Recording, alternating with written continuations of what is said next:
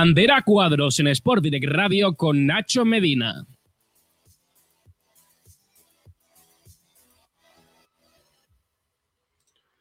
Muy buenas tardes, bienvenidos un día más a Bandera Cuadros, bienvenidos al cuarto programa de la temporada. Hoy tenemos por delante toda la previa del Gran Premio de Arabia Saudí. Este fin de semana la Fórmula 1 viaja al continente de Arabia para vivir la segunda ronda de la temporada. ¿Qué pasará este fin de semana? Volveremos a tener otra vez a Fernando Alonso en el podio, volveremos a ver victoria de aplastante de los dos Red Bull. Yo creo que es lo que tiene más probabilidades de que pase esa victoria tan aplastante que se vuelva a repetir por parte de los Red Bull y sobre todo por parte del holandés más rápido de la historia, por parte de Max Verstappen. Eh, veremos a ver qué ocurre para ello. Tendremos hoy aquí a José García, a David, a Jaime Chico y también luego en la parte de motos estaremos hablando con eh, nuestro compañero que siempre nos acompaña para hablar un poquito de la temporada de MotoGP, porque este fin de semana pasado tuvieron los primeros tests el, el circuito de, de, Portimao, se probaron por, por tercera vez ya esta temporada las MotoGP que se van a utilizar durante este 2023, las últimas pruebas que van a realizar antes de que dentro de dos fines de semana las veamos en la pista también del circuito de Portimao. La semana que viene será turno para Moto 2 y Moto 3 en esos test que van a tener eh, también en el fin de semana, eh, aunque han tenido ya también una semanita este está de prueba. De hecho, hoy han acabado los test de Moto 2 y Moto 3 no oficiales, serán de forma privada en el circuito de, de aquí al lado nuestra, de Jerez, el mejor circuito que tenemos en España. Eso sí, habrá que estar muy pendientes de todos los cambios que van a surgir a partir de ahora en la temporada de motos. Eh, Moto 2, Moto 3, como digo, tienen en este fin de semana test eh, oficiales ya en Portimao, donde se va a disputar el primer gran premio de la temporada dentro de dos fines de semana. Y ahora seguimos con la Fórmula 1, que como decía, viaja este fin de semana a. Vamos a tener muchas novedades. Eh, de hecho, este fin de semana el Twitter de si nos seguís en bandera cuadros no hemos parado de poner cositas porque eh, vamos a tener la primera sanción de Ferrari por tema de fiabilidad. Ya os contábamos la semana pasada que tuvieron que hacer cambios en la batería y centralita. Solo hay dos unidades por temporada. Ferrari ya va a montar la tercera centralita en el coche de Charles Leclerc. Todo eso y mucho más hablaremos de, ello hoy con José García. Muy buenas tardes, José. ¿Cómo estás? Bienvenido a un nuevo programa de Bandera Cuadros. ¿Qué tal, Nacho? Pues con muchas ganas ya de la segunda carrera del año. Verdad es que nos depara, Lleida. A ver, a ver qué nos depara y veremos a ver si no hay tanta superioridad como la que hemos visto con el Red Bull en, en, en Bahrein. Yo lo dudo mucho que no haya tanta superioridad, pero veremos a ver, ¿no? Bueno, un circuito que a priori los Red Bull pueden tener más dificultades por el tema de la velocidad punta, que es el circuito más rápido de, del año y que el Red Bull en punta es de los más lentos, pero aún así no, no hay mucha esperanza para creer que alguien pueda superar a Red Bull, al menos al inicio de temporada. Está, está complicado. Y, como tú, tan ferrarista, como has visto esa sanción? Ahora la hablaremos más profundamente y hablaremos de todo lo que ello conlleva. Pero, ¿cómo has visto que en el segundo Gran Premio de la temporada ya se hayan utilizado tres centralitas por parte de Charles Leclerc. Bueno, éramos poco y parió la burra, ¿no? Con todos los problemas que tiene Ferrari a nivel interno, de que todos los mandamases de las secciones se están yendo del equipo y ahora que a nivel deportivo tampoco acompaña, pues bueno, un año más, ¿no? No, no es novedad en Ferrari. Si algo puede salir mal, va a salir mal en Ferrari, así que todo en su línea. Son 10 puestos los que se va a llevar el Monegasco, ¿no? Sí, 10 puestos de sanción. 10 puestos de sanción, exactamente, os lo voy a poner aquí. Eh, os voy a compartir este. Estos son eh, los materiales eh, que forman parte de las penalizaciones por cambios durante la temporada. En rojo ya podéis ver las dos tanto la, batería que es LS como la centralita CE, que es el sitio donde se maneja toda la electrónica del coche. En la batería por parte de Ferrari en el coche de Leclerc ya tiene dos en uso y sería la tercera centralita por, por la que penaliza realmente con 10 posiciones. Eh, ¿Hay temor de que la batería también haya que cambiarla, José?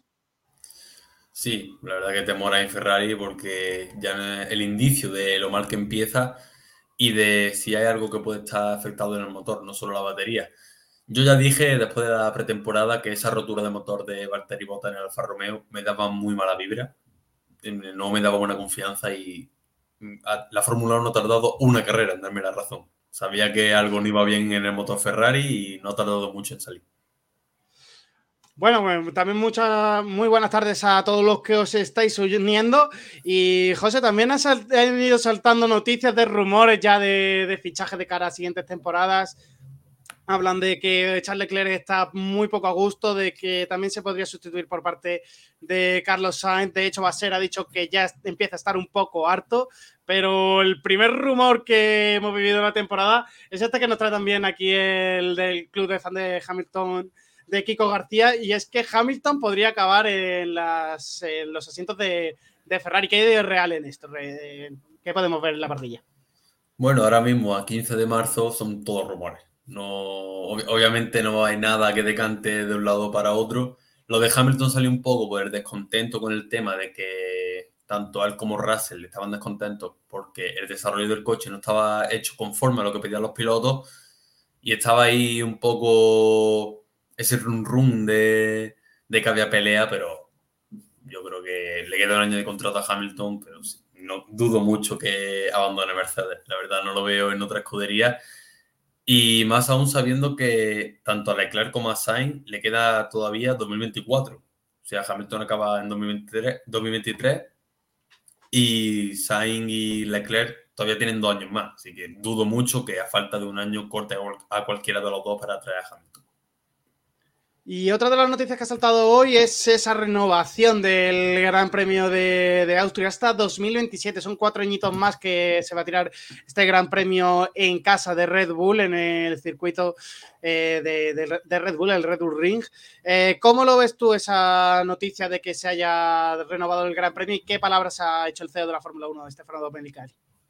Bueno, pues son buenas noticias, Nacho, porque al fin y al cabo es un gran premio en el que siempre hay espectáculo ha habido años incluso en la pandemia que se corrió dos veces ahí y además es, uno de los que tiene carrera al sprint y no suele decepcionar. Y las palabras del CEO de Stefano Domenicali han sido: el Gran Premio de Austria reúne la combinación perfecta de una pista desafiante, carreras de alta velocidad y un hermoso lugar para nuestro aficionado, por lo que estoy encantado de que regresemos al Red Bull Ring al menos hasta 2027.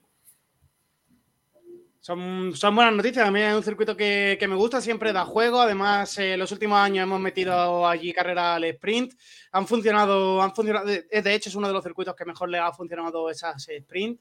Eh, yo creo que es una buena noticia para la Fórmula 1 que un circuito como, como el Red Bull Ring siga dentro de, la categoría. Hay otros que sí que se han pensado en cambiar y que no dan tanta bola en la Fórmula 1, pero tienen muchos, muchos tienen contratos de, alto dinero o son circuitos históricos de la categoría que son los que realmente hay que pensar en cambiar porque no dan bola, como estoy pensando directamente en el circuito de, de Mónaco, por ejemplo, pese a ser un circuito bonito realmente de, ver eh, pasear los coches por la ciudad de Mónaco, no más que eso, un paseo de, carrera, porque hay pocos adelantamientos. ¿Tú qué circuitos eh, quitarías del actual calendario, José? Bueno, lo llevo diciendo dos años, ¿no? Yo creo que Mónaco ya, con todo el perdón del mundo y con los coches tan grandes, ya me sobra. Yo quiero ver carrera, quiero ver acción, quiero ver adelantamiento para ver un paso de Semana Santa. Me espero a que llegue aquí a España. O sea que tampoco. Me sobra mucho Mónaco.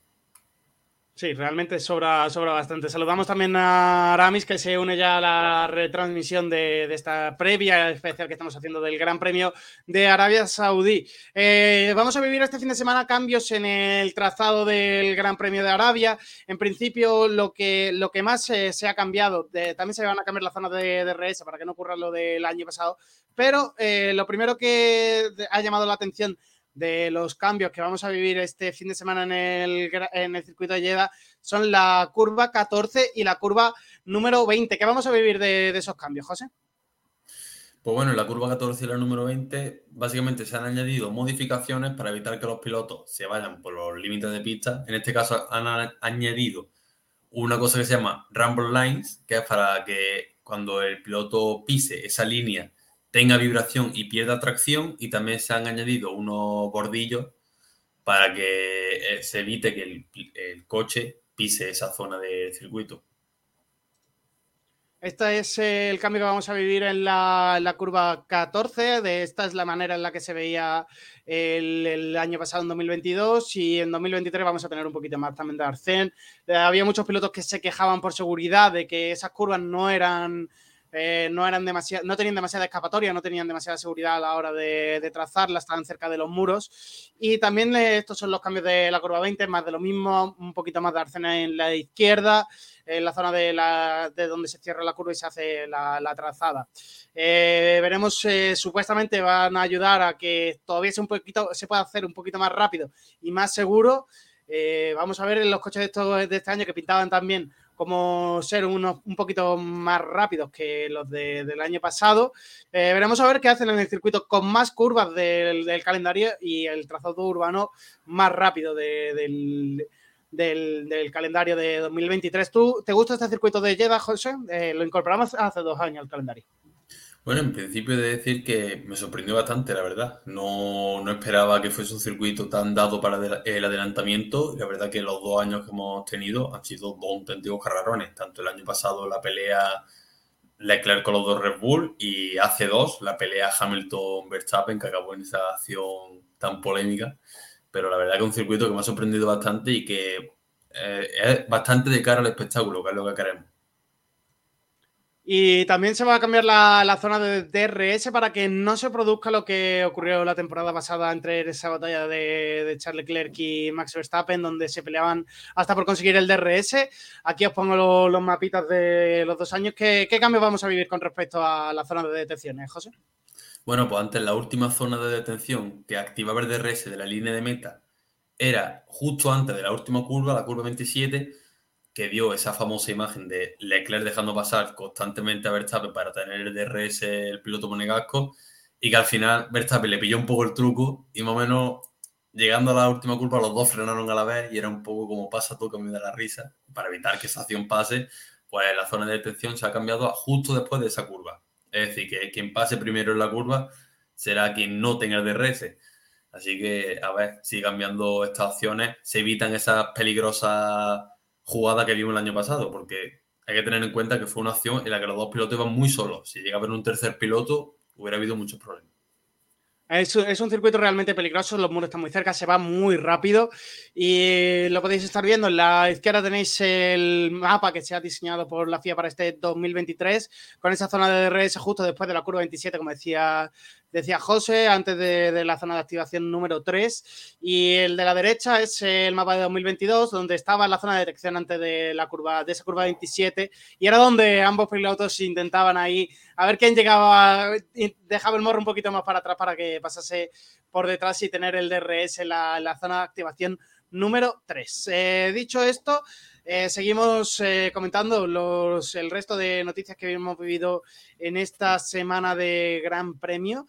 Eh, una semana en la que también se han informado a través de la revista alemana Automotor Unesport eh, los planes de mejora de, Aston Martin, de Ferrari, de Red Bull y de Mercedes. José, cuéntanos un poquito cómo estos eh, cuatro equipos que supuestamente son los punteros de este año van a ir introduciendo sus novedades a lo largo de la temporada. Bueno, pues Mercedes ya lo comentábamos la anterior semana, esperaba un cambio de coche total para Australia, Todavía no sabemos si va a llegar o no, porque de momento son rumores. Lo que sí parece algo más seguro es que Aston Martin va a traer su paquete de mejoras para Imola. Sí es cierto que van a optimizar lo que se ha visto en Bahrein para esta carrera, pero aún así, hasta el Gran Premio de Italia, el primero de ellos, no traerá su pack.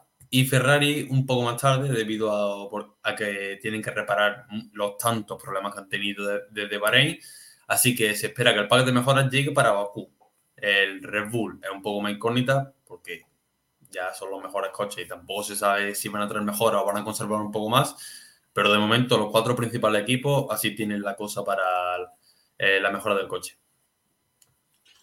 Pues es lo que estaremos pendientes de cómo van introduciendo esas mejoras. Ya este mismo fin de semana, por mm, desgracia o porque acaba de empezar la temporada, no veremos muchas evoluciones, sino mejores puestas a punto de, los monoplazas, pero eh, poquito a poco se irán introduciendo a lo largo de la temporada. Y ya vamos a entrar en modo Gran Premio, modo, modo preparación de Jeddah, porque este fin de semana, como decimos, hay Gran Premio de Fórmula 1.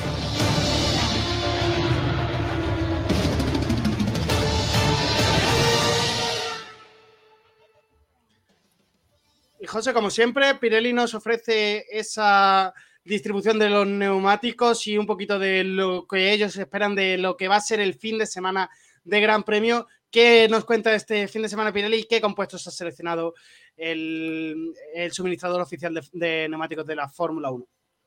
Pues mira, Nacho, te cuento. Empiezo por los horarios. El viernes 3 de marzo, los libres 1 de la Fórmula 1 a las 2 y media, la Fórmula 2 a las 4 de la tarde la clasificación y los libres 2 de la Fórmula 1 a las 6. El sábado 4 de marzo, los libres 3 a las 2 y media, la carrera de Fórmula 2, la primera de ellas, a las 4 y 5 y la clasificación de la Fórmula 1 a las 6. Y el domingo 5 de marzo tendremos la segunda carrera de Fórmula 2 a las 2 y media y la siguiente carrera de Fórmula 1 a las 6 de la tarde a 50 vueltas. El tiempo, obviamente, no se espera lluvia. Y el trazado es un circuito con una longitud muy alta de 6,1 kilómetros, tiene 27 curvas 16 izquierda y 11 derecha, si es cierto que muchas curvas son las llamadas curvas falsas porque son apenas hay que frenar. La vuelta rápida la tiene Hamilton 1.37 en el primer año, el primer año que debutó el circuito. Y en el box más o menos se pierden 23 segundos en bandera verde y 14 con safety car. Eh, los dos años que hemos tenido siempre ha salido el safety car, por lo que hay un 100% de probabilidad. No implica que tenga que salir obligatoriamente, pero sí es muy probable.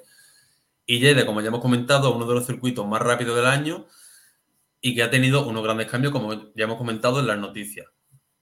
La configuración será muy diferente a la de Bahrein, ya que es muy importante tener estabilidad en la curva rápida y el circuito ofrece un nivel medio de agarre, pero la arena aún así cae sobre la superficie que puede influir en la, en la baja oración.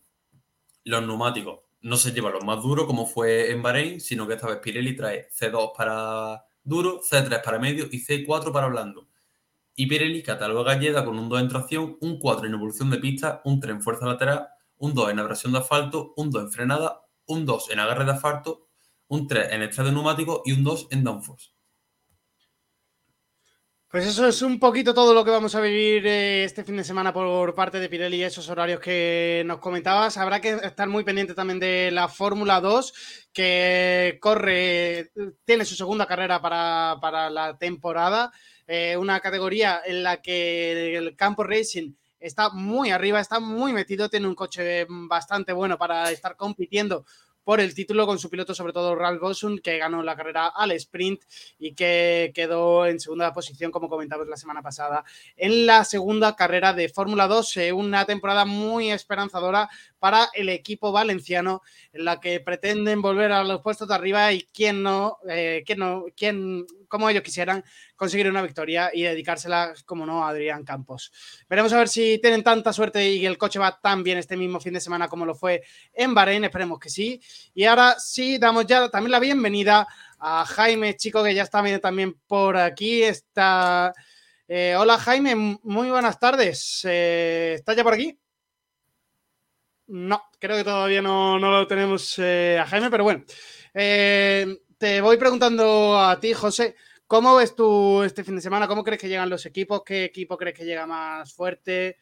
Eh, parece obvio que Red Bull es el que, el que llega más fuerte, pero ¿cómo lo ves a los equipos? ¿Cómo lo ves para la segunda carrera del año? Bueno, obviamente Red Bull, claro, candidato, con los dos pilotos a optar a los dos primeros puestos.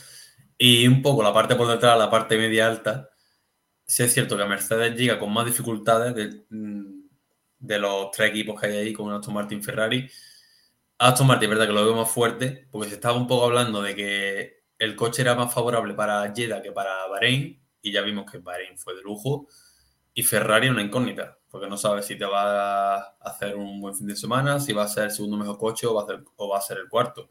También hay que tener en cuenta que Leclerc empieza 10 posiciones más atrás, lo que va a dificultar mucho más que Ferrari pueda obtener un gran resultado en esta carrera.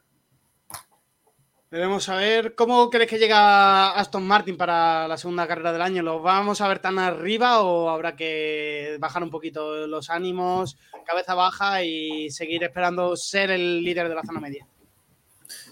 Bueno, pues yo voy a seguir con el sufle en el horno, Nacho. Yo creo que son el segundo mejor coche ahora mismo para este circuito. Saludamos ya también a Jaime que ya está por aquí. Hola Jaime, eh, le preguntaba a José que te has perdido la primera pregunta, era sobre qué equipo crees que llegará más fuerte, pero ahora estábamos hablando sobre el Aston Martin. ¿Seguimos confiando tanto en ellos o bajamos un poquito las esperanzas y un poquito cabeza baja para, ser líderes de la zona media, que no está nada mal? Bueno, muy buenas. Eh, pues nada, eh, creo que sí que pueden liderar, ¿no? Es un circuito totalmente diferente eh, sobre todo en tema de degradación. el ritmo de carrera, mm, creo que Aston Martin no va a tener ningún problema, pero creo que se va a encontrar con, Ferrari y Mercedes un poco más fuerte. Entonces, entiendo, a mí no me sorprendería que, esta carrera los dos coches estuvieran detrás de, Mercedes y Ferrari, pero bueno, veremos. También le, antes le preguntaba a, José, no sé si tú te has dado tiempo a ver los cambios que se han hecho en el circuito de Jeddah, en principio la curva 14 y, curva 20. Eh, ¿Cómo crees que va a afectar esto a la carrera o a la clasificación? ¿Crees que va a hacer mucho cambio de tiempo respecto al año pasado? ¿O habrá alguna diferencia visual para el espectador? Bueno, se dice que, algunos puntos van a ser un poco más lentos, sobre todo en la curva 21-22. Eh, y algunos otros cambios de, también de, piano y demás. Pero bueno, creo que los cambios están más centrados en, mejorar la visibilidad de entrada de curva. No creo que, que haya mucha diferencia respecto a las vueltas. Sí es verdad que hay, durante el tiempo de vuelta, quería decir. Sí es verdad que hay algunas curvas que parece que van a ser más lentas, dicen, ¿no? Según los cambios que, se han ido haciendo. Pero bueno, veremos. Yo creo que lo más importante también es eh, la detección de, de, DRS, la última que ha cambiado para evitar los fiascos de, las otras dos ediciones. Pero bueno, además creo que es un, es un metro más largo también de circuito, eh, pero bueno, creo que no creo que, que cambie mucho los tiempos por vuelta. Para mí sigue siendo un circuito que no, es que no me llama mucho la atención, la verdad, me parece poco arriesgado, el, o sea, bastante arriesgado el, circuito, el diseño y las velocidades que se toman, pero bueno,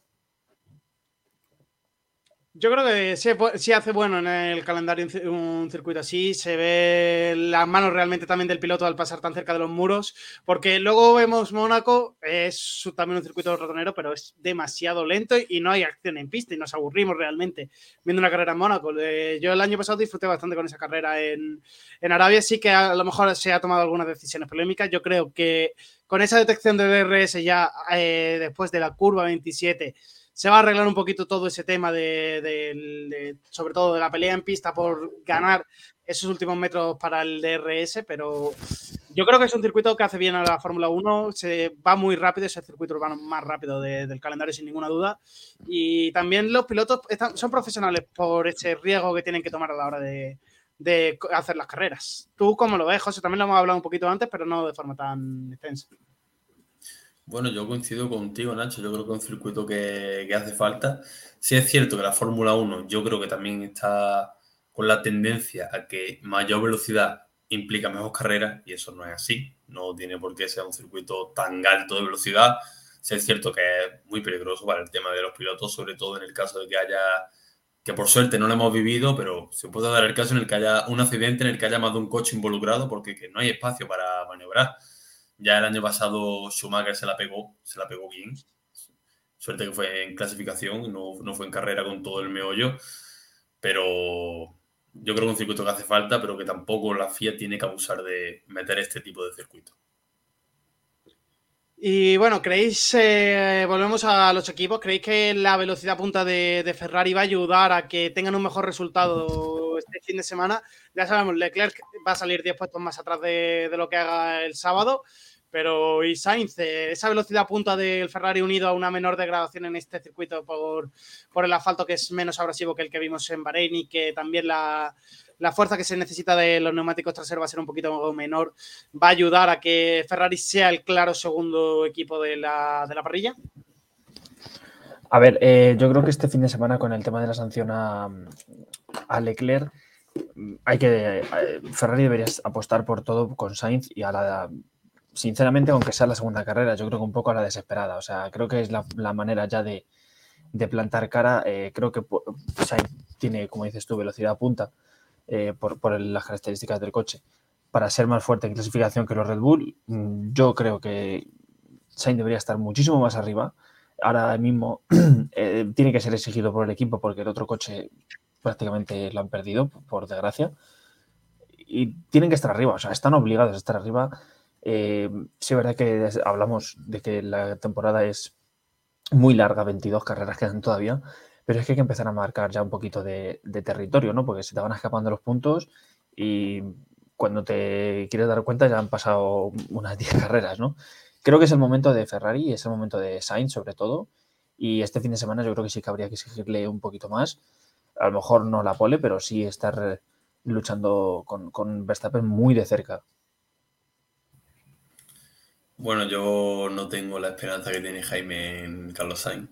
No, obviamente. No, esperanza no tengo, solo digo que debería. Ya, ya, sí, claro. Como, de, como deber deben ganar las 23 carreras, pero eso no va a pasar. Yo no creo que estén cerca de, de Verstappen, de los Red Bull, al menos en clasificación, en carreras menos aún. Lo digo por Carlos. Yo creo que Leclerc es mucho mejor clasificador, lo demostró, bueno, lo ha demostrado toda su carrera. Pero si se le puede atacar en algún momento es el sábado. El domingo lo fue imparable, sinceramente, aunque la velocidad punta del Ferrari sea 10 kilómetros más que Red Bull, lo fue imparable. Eh, así que yo creo que Ferrari tiene que luchar, al menos en este inicio de temporada, con que no se le vaya tanto a Aston Martin y Mercedes y que no piense tanto en Red Bull, que es un rival ficticio prácticamente. Eh, eh, prácticamente eh, ambos elimináis a Carlos Sainz de la canción a la hora de, la carrera.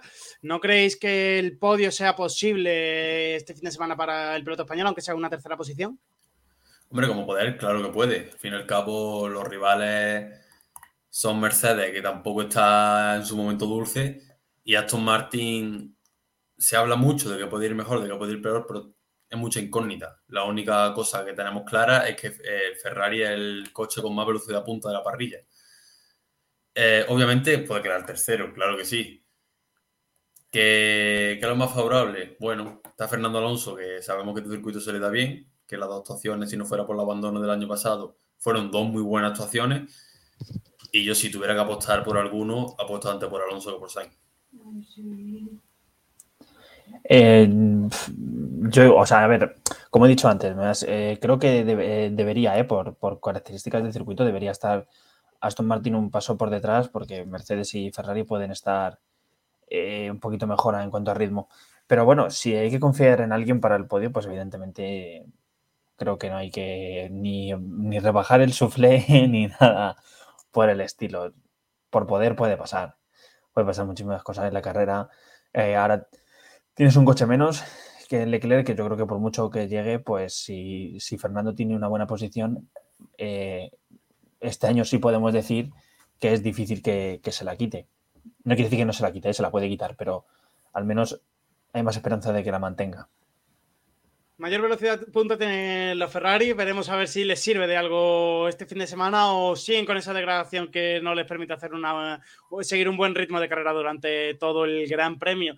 Y Mercedes, la gran incógnita de, la temporada, sobre todo en estos dos primeros grandes premios. Eh, ¿Dónde los colocamos? ¿Delante de, Aston Martin? ¿Detrás de ellos? Eh, ¿Entre medio de ellos Ferrari? ¿Cómo los vemos?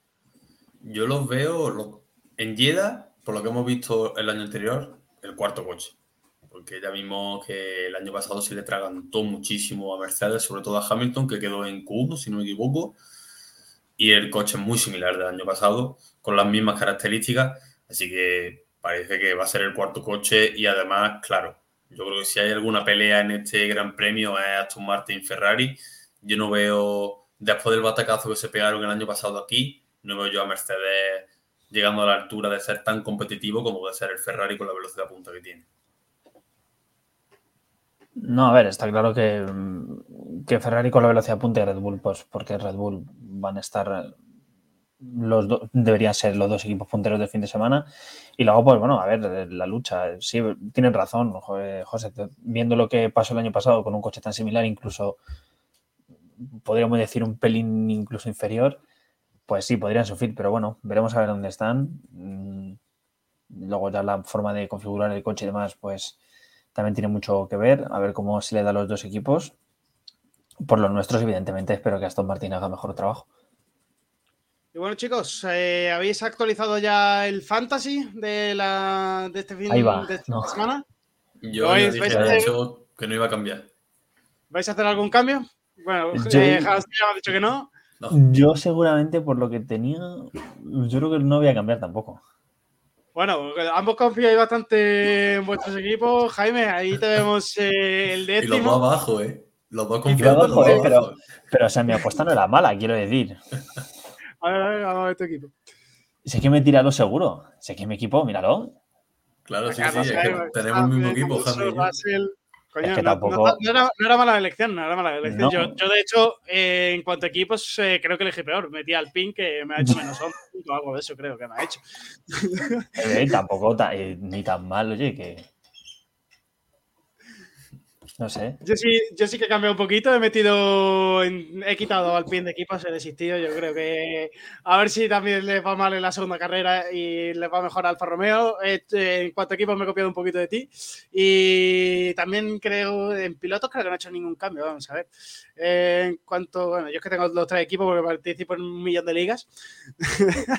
Eh, este es el que, estoy con vosotros. Eh, tengo a Russell, Alonso, a Valtteri Bottas, a Charles Leclerc, Max Verstappen, el Aston Martin de, de, de, de los- Alonso y de Stroll, lo diré, y el Alfa Romeo. A ver, a ver cómo va esta este, este fin de semana. Esperemos que, que bien y que no haya demasiados problemas. Yo sigo diciendo que si el fantasy queremos que sea interesante, hay que quitar Rebu.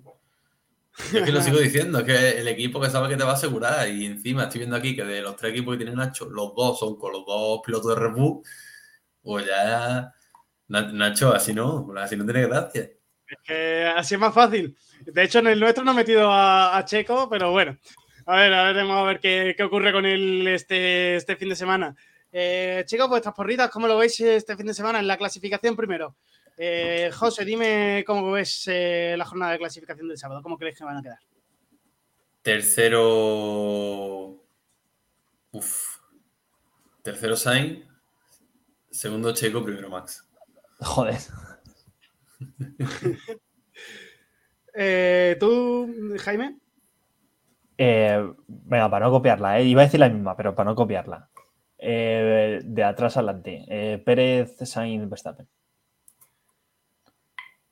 ¿Ninguno habéis eh, optado por meter en la clasificación a Leclerc? Todavía no entra la, la penalización dentro de la pole, ¿eh? Pero Bueno, entra o no entra. O sea, por poder. No, no, la- a ver, el tiempo más rápido es el tiempo más rápido. Ah, entonces la cambio, la cambio. Yo, bueno, voy a decir primero la mía para que luego no digas que me he copiado. Yo Vale. tenía puesto a Leclerc, Verstappen y Sainz. A ver, a ver qué me dices tú. Checo, Verstappen, Leclerc. Ojo, Checo, Verstappen, Leclerc. Vale. Yo lo voy a dejar igual, venga. Confío en que Ferrari no. Veremos, que- veremos, a ver. Y bueno, David que no pienso- la. es que- no- no- Es que es increíble. He pensado, he pensado, irán a por la pole para no salir tan atrás, pero luego he pensado, es que son, son tan torpes que a lo mejor. son capaces de romper la, la batería que no van a cambiar por- en, en la clasificación. O se le olvida cambiarla. Ya. Ya ves. O que al final, como pasó también en Bahrein, que en Leclerc no se cancela la segunda vuelta de, de Q3, cualquier cosa Claro, de claro. que se le ocurra a Ferrari que cree que es mejor para la, para la estrategia del domingo, que luego resulta que no sirve para nada. Pero bueno, eh, David nos la mandó por WhatsApp, que hoy no ha podido estar aquí con nosotros. Eh, David eh, apostó en la pole para Checo Pérez, eh, Verstappen en segunda posición y Leclerc en tercera posición. Ahora, chicos, para la, jornada del domingo, para la carrera, ¿qué, qué me dais de posiciones, José? Yo voy a decir ahora, en la segunda carrera, que ninguna de mis porras van a tener coherencia, porque si no lo veo muy aburrido esto. Pues yo creo que va a ser la misma porra las 23 carreras. Así que voy a decir tercero Leclerc, segundo Verstappen. Como no hay premio, Claro, pero por si acaso. Tercero Leclerc, segundo Max, primero Alonso. ojo. Primera porra con victoria para Alonso. ¿Tú, Confío Jaime? en el crash que yo creo que van a hacer la de Renault 2009 en Singapur. Van a reventar el troll cuando todo el mundo ha entrado, Alonso va a entrar tarde y ya está, y victoria. Eh, venga, yo me la voy a jugar también un poco. Eh, eh, Checo Verstappen Sainz, venga. Esa, esa es más plausible, aunque veremos a ver qué, qué hace Carlos Sainz el domingo y si la degradación acompaña un poquito a Ferrari, a ver si lo podemos ver por lo menos en el segundo Gran Premio, a un Ferrari en lo más alto de, de la clasificación. La mía es para el domingo. Eh, en tercera posición Carlos Sainz, segunda posición para Checo Pérez y primera posición para Max Verstappen. La- así no la- la así no. Yo- he tirado a lo fácil. Ha tirado cuchara eh, a un metro de la canasta, quiero decir. Claro, claro, que no. Así no. Es que hay que competir la Jaime, que ganó la primera de, de- de la semana pasada, la ganó él. Así que si no se nos distancia. Yo seguro que no la gané, porque dije que ganaba Leclerc. Veremos a ver cuando llega la victoria de Leclerc esta temporada. A ver si no hay que esperar demasiado y que. no va a llegar. y- y si no, se le va a complicar mucho la, la persecución a Ferrari. No va a llegar, Nacho. ¿Llega entre la 33 o la de Leclerc? La 33. Bueno, según tu porra, seguro que sí. Llega este mismo fin de semana a la 33. Claro, bueno, es que en mi porra tengo puesta que Alonso gana hoy, pero que Leclerc gana el mundial. Yo no sé cuándo va a espabilar. No sabe por dónde va a salir la buena. Bueno, la, de David nos dejaba la suya también por, WhatsApp.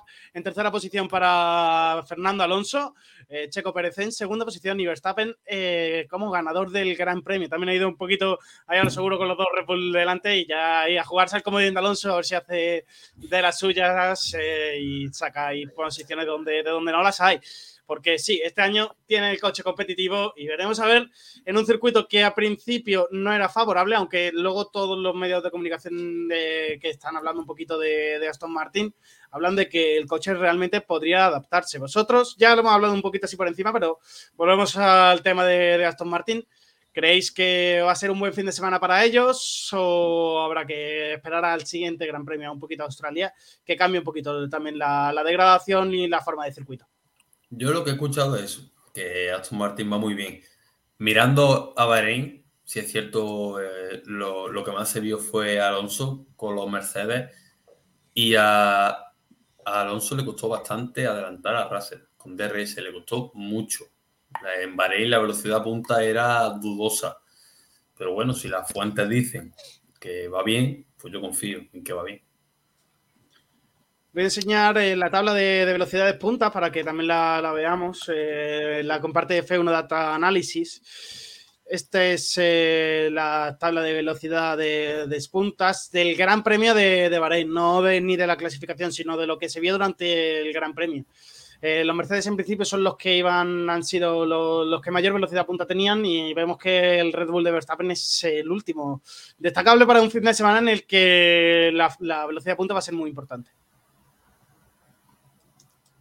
Bueno, a ver, eh, veremos. Son, el tema es que no estamos, pasamos de un extremo a otro eh, en cuanto a circuitos. Entonces, pues bueno, mm, es un poco precipitado. Es verdad que si tenemos en cuenta las velocidades puntas, pues hay dos equipos que están eh, por delante. Prueba de hecho también lo que dijo, lo que ha dicho José de Russell y Alonso en Bahrein. Pero bueno, veremos cómo se va desarrollando los entrenamientos. Seguro que serán muy, muy importantes para Aston Martin, porque bueno, también creo que yo pienso que en Bahrein llegas con la ventaja de que también llevas tres ya TTs. Bueno, ahora esto es tres libres y, y a jugar, ¿no? Veremos ya cómo funciona eh, Aston Martin en un fin de semana normal de carrera y no con tres días más de pruebas. Eh, los que, bueno, no se prueba todo lo del fin de semana, pero bueno, eso hace, hace mucho. Pero yo sí confío, confío en, el trabajo que ha, hecho, que ha hecho Aston Martin, pero sí verdad que ahora eh, nos tenemos que poner un poco más serios porque ya en y en Australia es donde vamos a descubrir exactamente dónde está eh, el equipo británico y todos en general, pero bueno, confío que a ver si podemos, se pueden seguir dando batallas favorables contra Mercedes. Nacho, eh, aquí en la gráfica pone que Verstappen es el último, pero tiene truco porque Verstappen fue el, el, único coche que no abrió DRS en toda la carrera. No tuvo a nadie por delante. Bueno, claro, verdad. Entonces hay que mirar un poco más a Pérez, que está por encima de los Ferrari. Así que tienen trampa en la gráfica esta con Verstappen. Tiene, tiene trampa, tiene trampa. Bueno, también la, media que se le queda a Leclerc será un poquito más baja porque no dio, no completó todas las vueltas, aunque se hace un poquito de, de mientras que todos estaban durante el Gran Premio. Pues Jaime, muchas gracias por pasarte por aquí una semana más. Nos escuchamos la semana que viene con todo el post de, todo lo que haya ocurrido en el fin de semana del Gran Premio de Arabia Saudí en el circuito de Jeddah. Hasta luego, eh, Jaime. Venga, muchas gracias. Hasta luego, chicos. Y Jaime, eh, José, con un nuevo querido de nombre tengo yo ya hoy. Iba a llamar, a uno como el nombre del otro. Eh, José, recuérdanos antes de, de, tu marcharte los horarios que vamos a vivir este fin de semana en el que habrá Fórmula 1 y Fórmula 2 en, en, el circuito de Jeddah. Pues el viernes 3 de marzo, uy, 3 de marzo, perdón, no he actualizado, el día no lo he actualizado. Las cabezas, las cabezas están hoy. bueno, el viernes a las 2 y media, libre 1, a las 4 clasificación de F2 y a las 6 los libres 2. El sábado a las 2 y media los libres 3, a las 4 y 5, no sé por qué hay 5, pero hay 5, la carrera de F2, la primera de ellas, y a las 6 la clasificación de Fórmula 1. Y el domingo la carrera de F2 a las 2 y media y a las 6 la carrera de Fórmula 1 a 50 vueltas. No te que 6-5 porque la semana pasada ocurrió exactamente lo mismo. Eh, pusieron la, carrera de Fórmula. Eh, este eh, el fin de semana pasado fue con la Fórmula 3, pusieron una carrera AI5. Yo mm, supongo que será, tú sabes, todas, estas cosas, los fines de semana tan compactos que tiene la Fórmula 1, no solo corren las categorías que vemos en televisión, corre también categorías soportes del, del, del, país en el que se celebra el Gran Premio. Pero bueno, cosa rara de poner un horario AI5 pero ya está. Si lo ponen así, habrá que, habrá que verlo. Habrá que estar muy pendientes. Como siempre, suscribiros a, los canales de tanto de YouTube como de, Twitch, de Bandera Cuadros y al Twitter para estar al tanto de todas las novedades. Este fin de semana también vamos a estar ahí publicando eh, todo lo que vaya ocurriendo en la pista de, de todas las categorías, tanto de Fórmula 2 como de Fórmula 1. Y al mando del Twitter, José García, muchas gracias. Una semana más por estar aquí con nosotros. Hasta luego. Nos vemos, Nacho, la semana que viene. Y ahora no vayáis ninguno de los que seguís por aquí con nosotros porque vamos a pasar a hablar de la categoría de MotoGP, que como, digo, como hemos dicho, han estado de test este mismo fin de semana en el circuito de Portimao.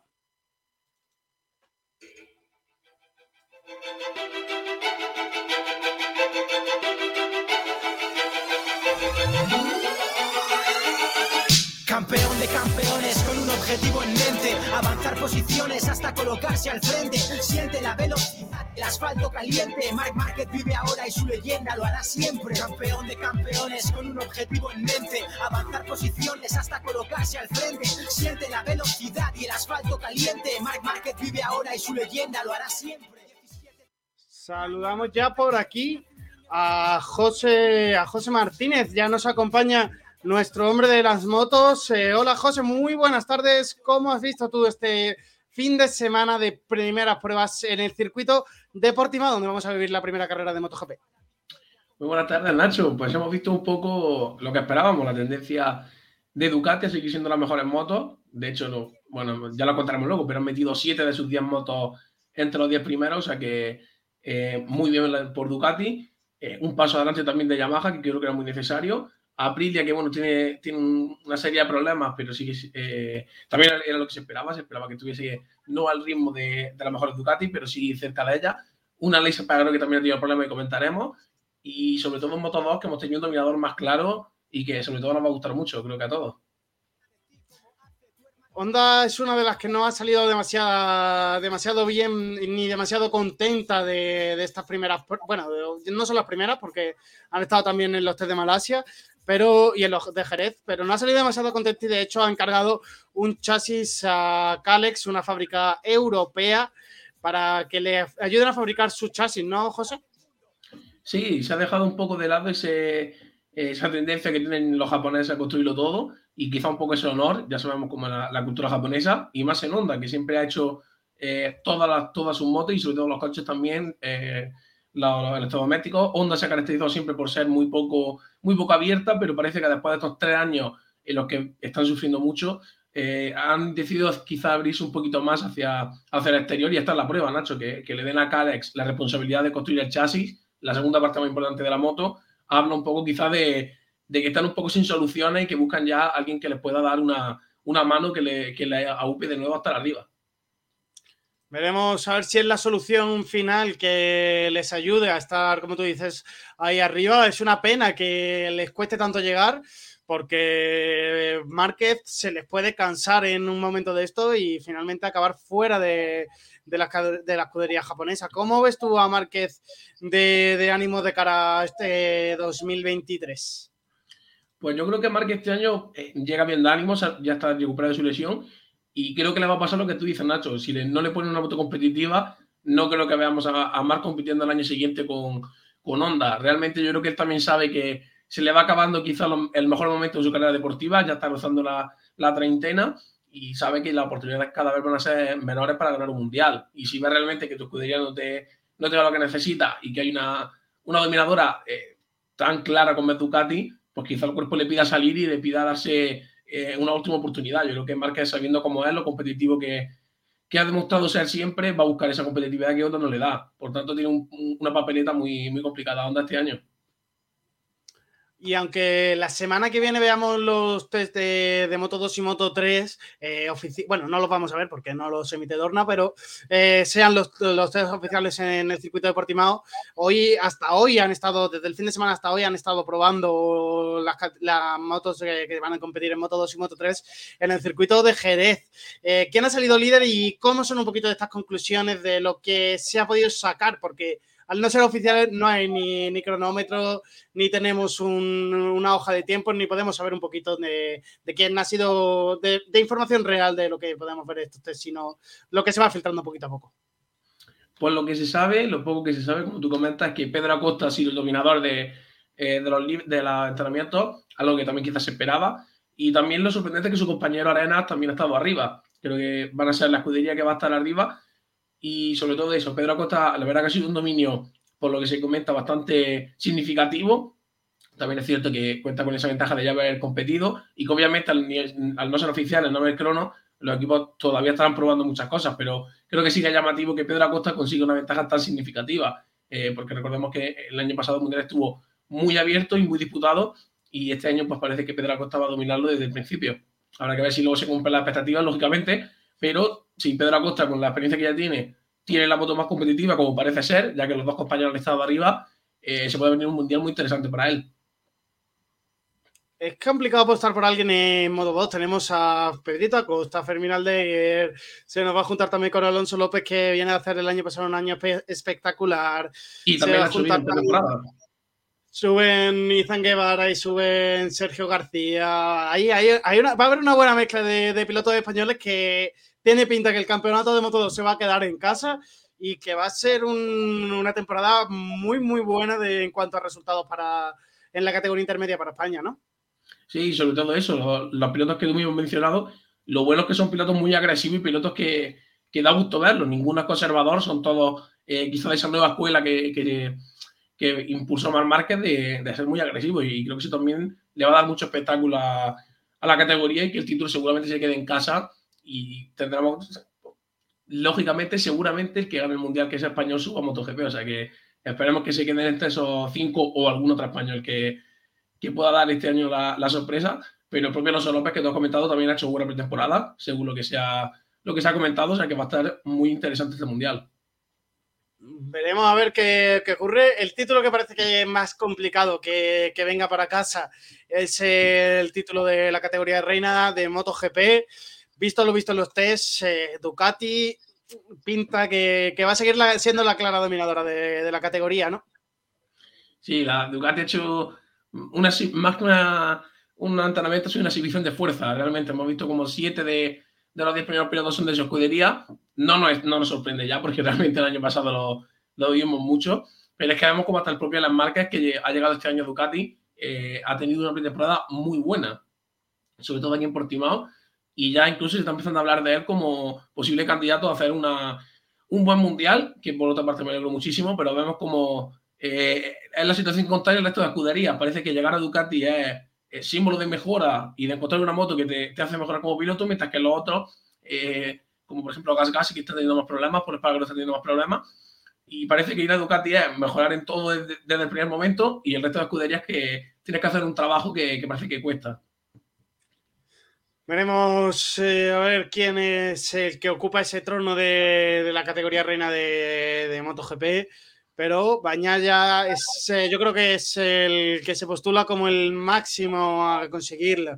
De hecho, en los test ha sido el más rápido, también uno de los pilotos que, más ha rodado, aunque hemos visto también a las ondas que han participado bastante en esto del número de vueltas. Vemos a Alex Rins con 81 vueltas, vemos a y vemos eh, muchos pilotos como, mm, como Joan Mir o Mar Márquez entre las 60 y las 70 vueltas.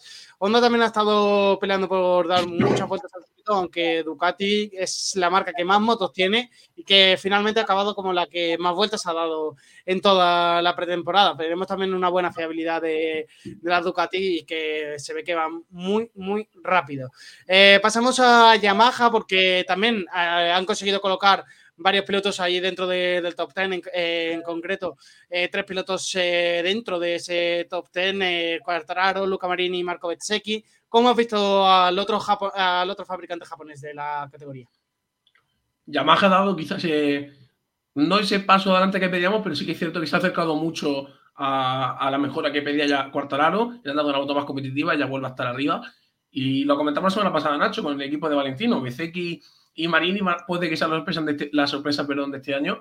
Y de momento se está consolidando arriba. Me parece que tiene mucho mérito que una escudería tan joven, aunque obviamente siendo Valentino la experiencia va, va de sobra, pero siendo un equipo realmente tan joven, recién creado, con dos pilotos no muy experimentados, que se construyen ahí arriba tan rápido. O sea, que creo que Yamaha puede tener un, un buen año, eh, sobre todo ver que, que las satélites también funcionan bien y que Cuartararo creo que va a estar en disposición quizás de pelear el, título un poquito más que el año pasado, lo cual va a ser eh, genial para los intereses de todos los espectadores y del propio Mundial de MotoGP, que no sea solo Ducati y que no sea solo el dominio de Bandaya y, y este año vamos a ver si, si su compañero de equipo.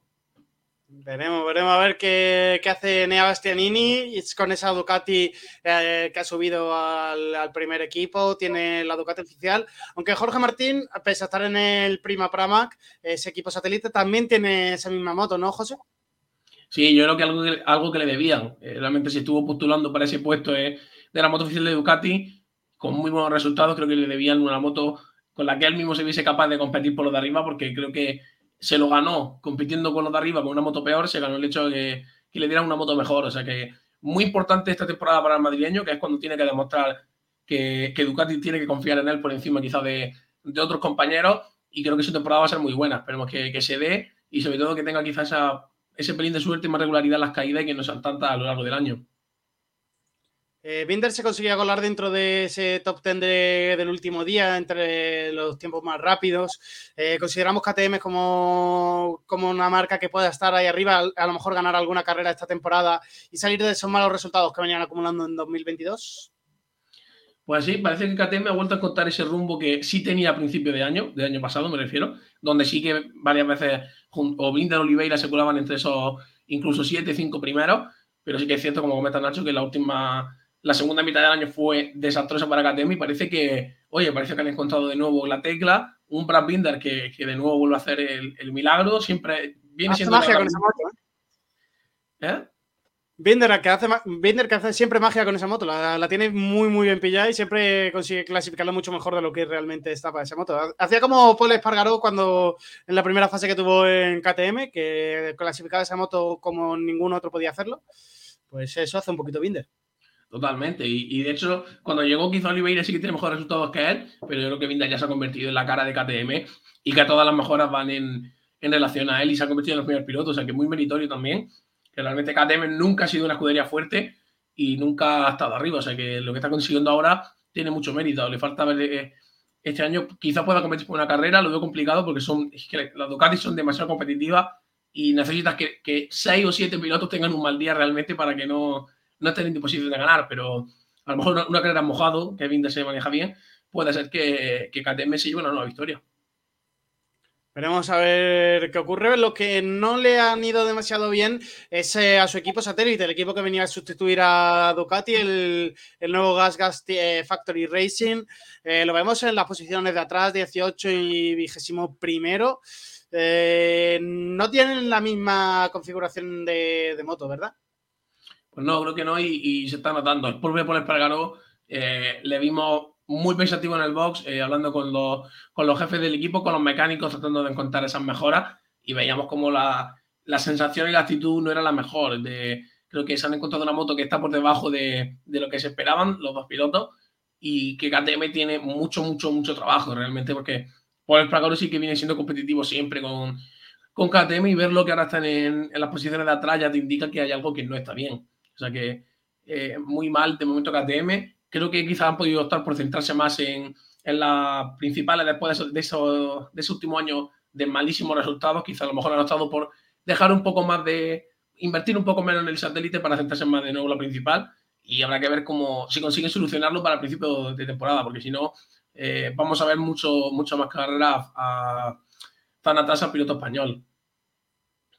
Veremos a ver si consiguen ese equipo satélite sacarlo un poquito de esas últimas posiciones, porque a ningún equipo está claro que les interesa estar tan, tan abajo. Eh, si seguimos la clasificación, nos encontramos con Alexia Espargaró, que ha cerrado ese top 10, en Maverick el duodécimo, tú comentabas en el programa anterior que este era el año de, demostrar de, de, Maverick, que iba a empezar a sentirse mucho más cómodo después de ya un primer año completo con la, con la Aprilia. Eh, ¿Los ves a la misma altura que podría estar Yamaha y, Ducati como los vimos eh, quizás al principio de la temporada pasada? Pues creo que como Yamaha sí que es cierto que puedan estar, pero Ducati creo que sigue siendo un pelín superior y al fin y al cabo, como ha comentado Alex, eh, se ven como el, año, como el año pasado, que no están al nivel de las mejores Ducati, pero es que claro, eh, eso, eso es todas las escuderías de, de MotoGP, pero que sí que pueden competir con, con ella y con el resto de un poquito más bajo. Creo que el punto, que Alpine se encuentra en el punto que el año pasado, lo cual es bueno porque también ellos necesitan consolidarse arriba, no, no tener solo años de, de buenos resultados y luego de decepción, o sea que muy bien, pero también habrá que ver cómo, cómo acaba este problema con la moto que ha obligado a que Leis pase por quirófano poco antes de empezar la temporada, debido a esa fibrosis en la mano, porque parece que la moto se está haciendo dura de conducir para, para el piloto catalán. Y Maverick, que bueno, vemos como poquito a poco sigue cogiendo ese ritmo en el año que, como, como ya tiene que, tiene que ser el que demuestre. Y él de momento parece que tiene un pelín de menos problemas con la moto, o sea que, que muy bien por su parte y que llegue ahí al 100% para el inicio de temporada.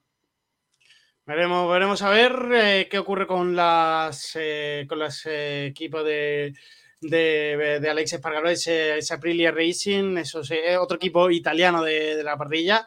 veremos a ver cómo, cómo, empieza la temporada y sobre todo cómo la acaban, porque el año pasado, como decías también, empezaron muy bien y luego por fallos tanto del equipo como de, Alex se, se, tuvieron que separar de esas posiciones de arriba. Si no, Alex hubiese sido un claro candidato el año pasado al título porque la, la Aprilia funcionaba muy, muy bien. Veremos a ver también si esa, ese cambio en las concesiones que le ceden a los equipos que todavía no han ganado en MotoGP les afecta mucho porque ya los perdieron la temporada pasada.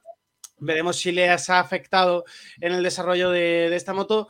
2023, eh, ahora nos toca hablar de, de, la sonda, hemos hablado un poquito antes, han encargado un nuevo chasis a una empresa europea, a Calex, se salen un poquito de su filosofía de trabajo, pero porque han descubierto que no están yendo en el, rumbo adecuado y de hecho este 2023 no ha empezado demasiado bien tampoco para ellos. Ninguna de las, de las ondas ha entrado dentro del top 10, sino que están todas. Eh, las primeras son obviamente las oficiales, después tenemos a Alex Rin también con una, la satélite, aunque yo creo que también lleva parte de la mayor parte de, moto oficial, y tenemos a Nakagami cerrando casi la clasificación en la posición número 20. ¿Cómo has visto tú el comienzo de, de esta onda 2023? Pues el comienzo realmente, yo creo que la palabra decepcionante de Honda, porque creo que todos estábamos en posición de pensar que iban a revolucionar quizá la moto, que iban a conseguir algo que, que le hacía falta y realmente hemos visto, bueno, hemos visto lo poco que hemos podido ver, ya que Dorna nos ha dignado a, a dejarnos verlo, eh, lo poco que hemos podido ver es que no han conseguido, no, no tan siquiera volver al nivel de antes, que no, no consigo dar ni ese paso adelante que se ha dado Yamaha. O sea, realmente eh, otra vez pierde la partida contra sus competidores y es muy decepcionante, creo que esa es la palabra que tenemos con un Mar Márquez que dependerá de sí mismo, como viene siendo habitual, de, su, de sus gran habilidades, pero una moto que realmente no está bien. De hecho, el propio Nakagami ha acabado tan abajo eh, quejándose de problemas físicos, diciendo que la moto no es la mejor para conducirle y que está muy baja y que por eso ha sufrido mucho. O sea que si no le das una moto, puede ser una moto más rápida o más lenta, eso eh, determina luego tu posición en la clasificación, pero si le das una moto incómoda de conducir a los pilotos, eh, no les puedes pedir nada. Veremos, veremos cómo empieza sobre todo la temporada y como he dicho antes, lo mismo con Aprilia, como acaba, que es lo más importante para, todos ellos de cara también a la temporada 2024 que sigue la competición. Eh, las pruebas ya están terminadas, todo lo que había de evolución de, las motos ya está un poquito cerrado, aunque iremos incorporando novedades durante la temporada, pero sobre todo para esta primera carrera ya está como un poquito todo el pescado vendido, como se dice. Eh, José, pregunta ya importante. Eh, batalla por el título de 2023. ¿A quién metemos? Eh, podemos meter a. yo escribí el otro día en Twitter, respondía a alguien que, le preguntaba. Ojalá una batalla entre, entre Cuartararo, Bañaya y Mar Márquez. ¿Lo ves posible? Complicado con esta situación de onda, ¿no? Sí, realmente es complicado porque Mar Márquez pudo hacer la, machada no una vez. Sabemos que Mar Márquez tiene capacidad para hacerla varias veces, pero realmente en un año si Honda, soy Ducati y Yamaha eh, siguen con la misma regularidad que el año pasado, en el sentido de fiabilidad, que ya vimos que perdieron muy pocos puntos por eso, los puntos que perdieron fueron por caída de piloto, realmente Mar que se va a encontrar con que él va a conseguir grandes resultados en ciertas carreras, sus circuitos predilectos, yo creo que Mar obviamente aspira a ganar en Sunset en Texas, que es su circuito favorito, pero realmente se va a ver que cuando acabe el año, con un calendario además tan amplio, creo que no, vamos a poder disfrutar de esa, eh, de esa batalla de tres porque creo que va, a tener que dar una, mejora Honda significativa. Eh, esto no significa que a lo mejor en mitad de temporada Honda dio con la tecla, porque esto es como todo, esto puede ser un cambio que puede ser, te pueden mandar a, los últimos puestos o te puede ir para arriba. Eh, esperemos que, lo encuentren rápido, porque si no, se nos va a quitar ese sueño. Y creo que lo que Márquez tiene que hacer ahora es mm, perder la mínima cantidad de puntos que pueda. Ahora mismo no empieza como favorito, él mismo lo sabe. Y él, de hecho, es optimista. Él dice: eh, Estamos como estamos, del mismo estamos lejos, pero no estamos tan mal le quita quizá peso a, la situación de Honda y yo creo que él también sabe que, que sus habilidades como piloto le pueden dar para no descolgarse del, mundial rápidamente. Creo que eso es lo que va a buscar sabiendo que no tiene la mejor moto. Veremos. A ver, entonces, ¿tú por qué apuestas para esta batalla de campeonato 2023? Pues yo creo que eh, Peco va a estar, obviamente. Fabio creo que va a estar, porque además la, la Yamaha ha dado un paso adelante. Si el año pasado ya estuvo con una moto menos competitiva, este año eh, optó también por él. Y creo que Bastianini va a estar, pero quizás siendo un actor de menor relevancia, quizás en el tercer cuarto del mundial, dependiendo de cómo esté Mark, pero que también puede estar ahí en algunas carreras. Pero yo creo que, si me tengo que quedar con uno, te digo que va a ganar Peco de nuevo el mundial, porque tiene la mejor moto, viene con la confianza de, ganar el mundial y también con la presión quitada de, que ya has conseguido el título que pedías, no, no, te ha pasado como cuando quedaste segundo, ya, ya obviamente es una tranquilidad mayor y, la experiencia también suma mucho. O sea que creo que Peco va a ser el, ganador de este año del Mundial. ¿Entrará Ducati con las órdenes de equipo tan famosas que son en este equipo italiano para evitar que Bañaya pueda, sí, Bañaya pueda eh, entrar ahí en la batalla del título? Sí, es que no se sabe, pero realmente creo que, que sí que puede ser necesario porque Bastianini ya hemos visto que es un piloto que no atiende al color de la moto que tiene delante. O sea, es, de, esos pilotos que llega, ve el hueco y mete la moto. Entonces, quizás lo tienes más complicado que si fuese, por ejemplo, en Honda, porque en Honda sabemos que siendo Mar Marca y Mir, si Mar va a ganar el Mundial, obviamente no haría creo falta ni, ni darle la orden a John Mir para que quizás sea más conservador, pero con Bastianini sí que tienen que quizás atar un, poco al perro, porque Bastianini es un piloto muy agresivo, ya lo vimos este año que que aún estando lejos del Mundial, él llegaba y quería, él quería pasar, le da igual quién fuese delante. Y bueno, ya para ir terminando, ¿qué opinas de esto? Que hemos visto este fin de semana en los test, este alerón de que Yamaha haya inventado. Ya lo vimos la temporada pasada, esas, esos Pokémon, como le llaman en Dazón, eh, las motos de Ducati, que también Honda lo ha incorporado en su moto 2023. Pero esto ya es un paso adelante, incluso más eh, que el alerón que vimos también en Aprilia la temporada pasada que finalmente no se llegó a utilizar, pero esto, esto ¿cómo lo ves? Es que, es que lo, lo, estoy viendo y es que, es que sangra los ojos de verlo. O sea, que la, la, el lazo de vídeo que que ha sido con Fabio en la curva que quita toda la estética de la moto, quita toda la estética de lo que son las fotos que enamoran de los pilotos tocando el suelo. Y es que yo creo que la aerodinámica es que cada vez no, se está haciendo un poco como Fórmula 1, se está quitando quizá más peso al piloto y añadiendo y mejora y mejora y mejora, que realmente a mí personalmente no me gustan. Yo soy más de partidario de, las motos como antes, con quizás menos electrónica, y es que esto ya. es que mira, lo Nacho, tío. La verdad que, no puede ser más feo. No le pega nada, vaya, eso a la MotoGP. El alerón ya era cogido con pinzas, era cogido con pinzas, pero medio que, pero es que esto ya, no sé, parece el cargador, parece que, que es el tanque de gasolina llenándose. O sea, no, no lo entiendo. O sea, muy bueno tiene que ser para que lo pongan, porque estéticamente, madre mía. Bueno, son, ya sabemos, las motos GP son prototipos realmente. Tienen que evolucionar para que las marcas sigan introduciendo novedades en lo que toca. Toca un poquito aguantarse. Veremos a ver si le ha funcionado y lo incorporan en alguna carrera en la temporada, pero eh, en principio eh, Yamaha todavía no lo ha dicho que de hecho su presentación no aparecía en el equipo oficial. Veremos si solo son unos test, unas pruebas para comprobar algo aerodinámicamente de la moto, pero a ver, a ver, a ver cómo evolucionan estos alerones en la parte de atrás de las motos. Si salen con eso, mira, yo ya soy personalmente de onda, pero si salen con eso, Yamaha que lo descalifiquen del mundial. O sea, directamente, que, que no corran más. Porque tiene que ser tan raro un piloto que vaya de atrás metido en la moto y, ver eh, la parte de atrás de, la Yamaha que no lo entiendo.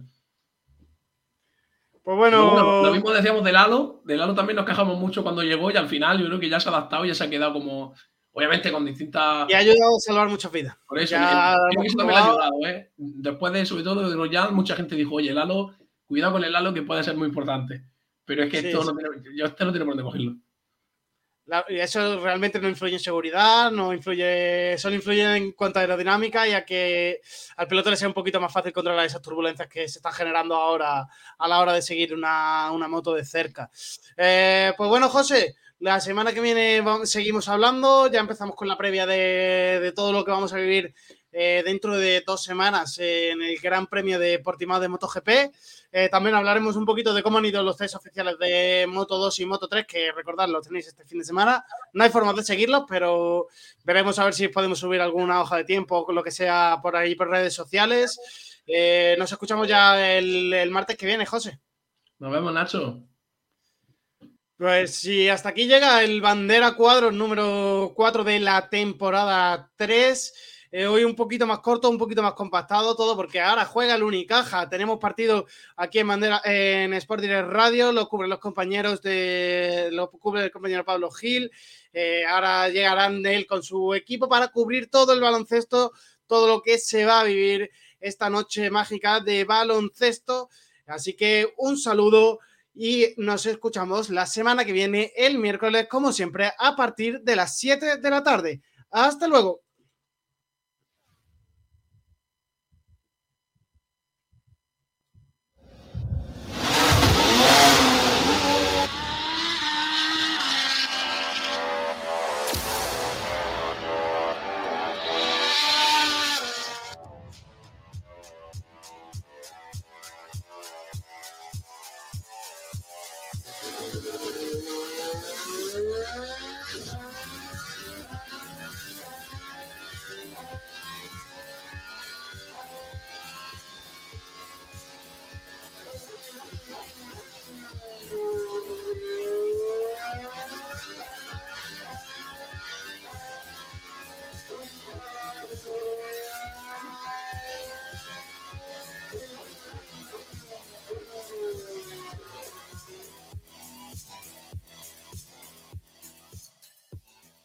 Bandera Cuadros en Sport Direct Radio con Nacho Medina.